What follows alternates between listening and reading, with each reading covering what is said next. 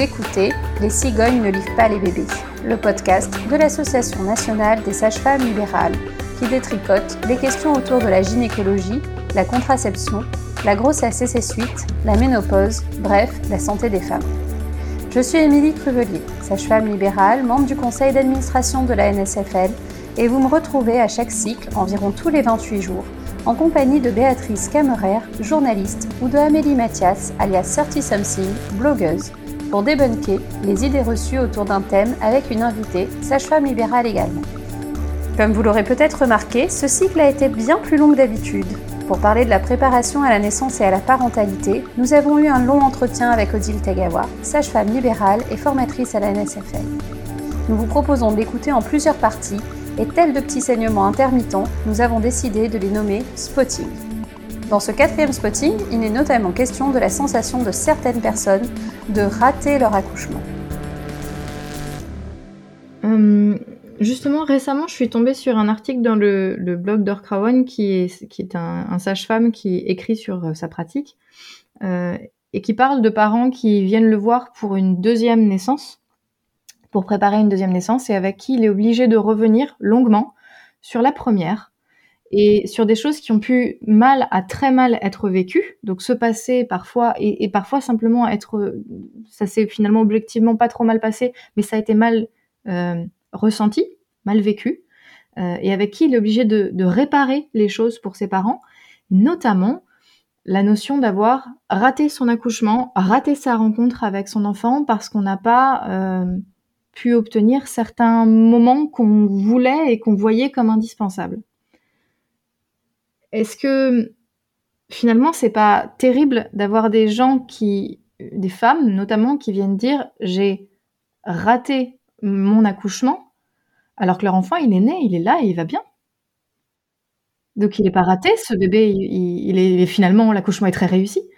Mais cette sensation d'échec, à quoi elle est due et comment on peut aider euh, les gens qui la vivent, parce que c'est quand même terrible pour la personne qui vit ça.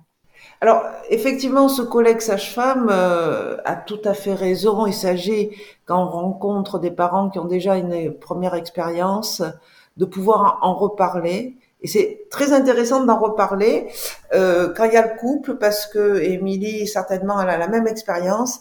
Des fois, l'homme dit « Ah, ça s'est super bien passé », et la femme le regarde et dit « Ah bon, tu trouves ?» Et lui, il a trouvé que ça s'était très bien passé, et elle, dans son corps, dans son âme, dans son esprit, elle l'a mal vécu. Et donc, euh, parfois, une, plusieurs séances pour revenir là-dessus.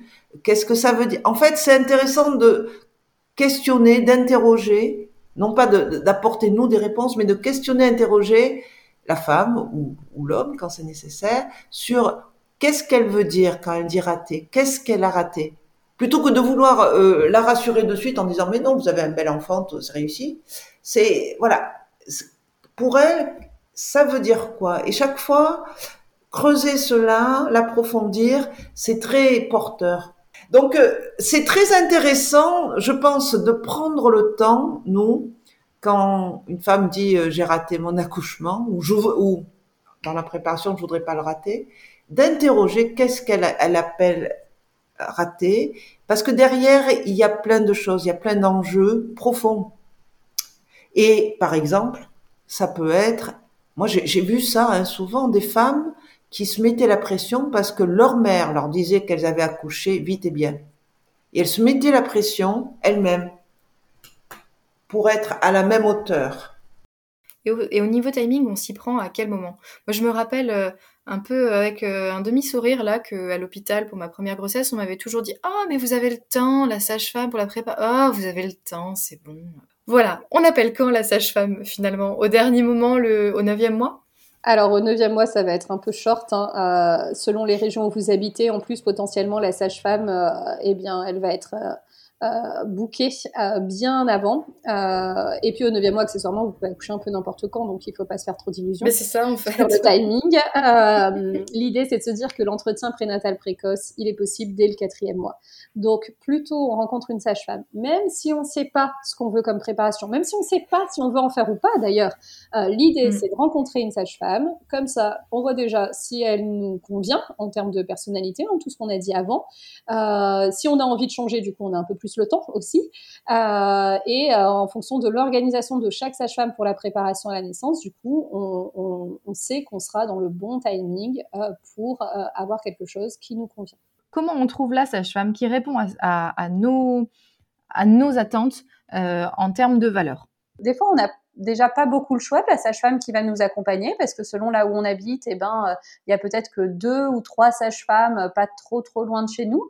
Euh, et puis de se dire que finalement euh, c'est aussi une histoire de, de rencontre avec entre deux personnes et que peut-être que ce que je propose sur le papier ça va pas parler à la femme, mais peut-être que quand on va se rencontrer, on va on va trouver des, des des points communs, des, des façons de, de, discuter, de voir les choses, ou, ou en tout cas, euh, le feeling va bien passer. Voilà, euh, c'est aussi une histoire de feeling parce que, comme tu le détaillais, Odile, au tout début, on n'applique pas quelque chose pour obtenir un résultat. On se prépare pas à un examen, on se prépare pas à un truc qui va être hyper cadré, mais à vivre une expérience. Et pour vivre une expérience, eh ben, il faut que je me, pour me préparer à vivre une expérience, il faut que je me sente bien et à l'aise avec la personne avec qui euh, avec qui je vais échanger tout au long de la préparation. Je sais pas comment toi tu vois les choses, Odile, par rapport à ça, mais, mais l'idée c'est aussi de se dire qu'on va préparer une femme à, à, vivre un moment où en plus on ne sera pas forcément là euh, dans la majorité des cas, puisqu'en France, dans la majorité des situations, euh, encore une grande partie des femmes euh, accouchent euh, en structure, euh, souvent avec une sage-femme autre que celle qui l'a préparée à la naissance. Donc finalement, on prépare aussi à à, passer le relais avec euh, avec l'équipe. Comment tu vois ça, toi, Odile, sur l'évolution aussi des choses? Comment tu t'es questionné à ce niveau-là de, comment je prépare une femme que je vais pas forcément accompagner? Et comment je réponds au mieux à, sa demande, même si elle n'est pas tout à fait dans la même vision des choses que moi? Passionnante, passionnante question. Je vais essayer d'être euh, claire et concise. Bon, tout d'abord, euh, peut-être s'autoriser de la même manière qu'on peut voir trois psychanalystes avant de tomber sur celui qui vous convient, euh, peut-être qu'il faut s'autoriser à, et se dire c'est une rencontre et euh, peut-être que la première sage-femme que je vois, ben ça va pas ça va pas fonctionner. Deuxième chose, c'est que c'est intéressant d'entendre euh, une femme dire je cherche une méthode pour avoir un accouchement naturel. Et souvent, on a cela au bout du fil. Ou dit comme cela, ou euh, c'est implicite. Je cherche une sage-femme pour avoir un accouchement naturel. Or, personne, aucune sage-femme, quelle que soit son expérience et ses compétences, ne peut garantir un accouchement naturel. Ça ne dépend pas d'elle et très souvent, ça ne dépend pas de la femme non plus.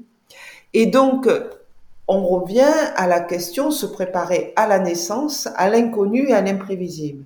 Par rapport à cela, euh, ben oui, beaucoup de femmes, euh, dans leur angoisse de cet inconnu, de cet imprévisible, parce que c'est angoissant pour beaucoup, veulent s'agripper à une méthode. Surtout en France, on est les champions de cela. Dans les magazines, dans les médias, on va avoir la présentation d'une sage-femme qui, grâce à, au yoga, à l'autonomie, au chant, euh, aujourd'hui à l'auto-hypnose, c'est la dernière mode, moi j'ai tout vu défiler, euh, garantit un accouchement avec une dilatation en 4-5 heures et euh, un processus naturel. Non, ça, ça peut pas, ça peut pas convenir. Que la sage-femme, elle, est dans euh, sa boîte à outils elle a exploré l'intérêt du yoga, de l'autonomie, de la sophrologie, de l'auto-hypnose. Elle en fait euh, sa cuisine et elle va aider une femme à se préparer, mais euh, souvent dans la formation, c'est la question, la question que tu poses, Amélie, c'est la question que posent les sages-femmes. Qu'est-ce qu'elles disent? Comment je fais? On m'appelle au téléphone et on me dit avec quelle méthode vous vous faites la préparation. Merci de nous avoir écoutés. Vous trouverez toutes les sources et références citées dans l'épisode sur le site de la NSFL dans le descriptif du podcast. Nous n'avons aucun lien d'intérêt, mais je suis également présidente de mon conseil départemental de l'Ordre des sages-femmes. Odile est aussi membre du conseil d'administration de la NSFL et dispense via l'association des formations sur la préparation à la naissance et à la parentalité. Partagez ce podcast autour de vous parlez-en à vos amis afin que nous puissions tout ensemble briser les tabous autour de la santé des femmes. Ce podcast est produit par la NSFL. La musique a été composée par Alexis Logier, le mixage est réalisé par Amélie Mathias et l'illustration est d'Anne-Charlotte Vappel et Solène Ducréto. N'hésitez pas à vous abonner et on se retrouve très vite pour un nouveau spotting.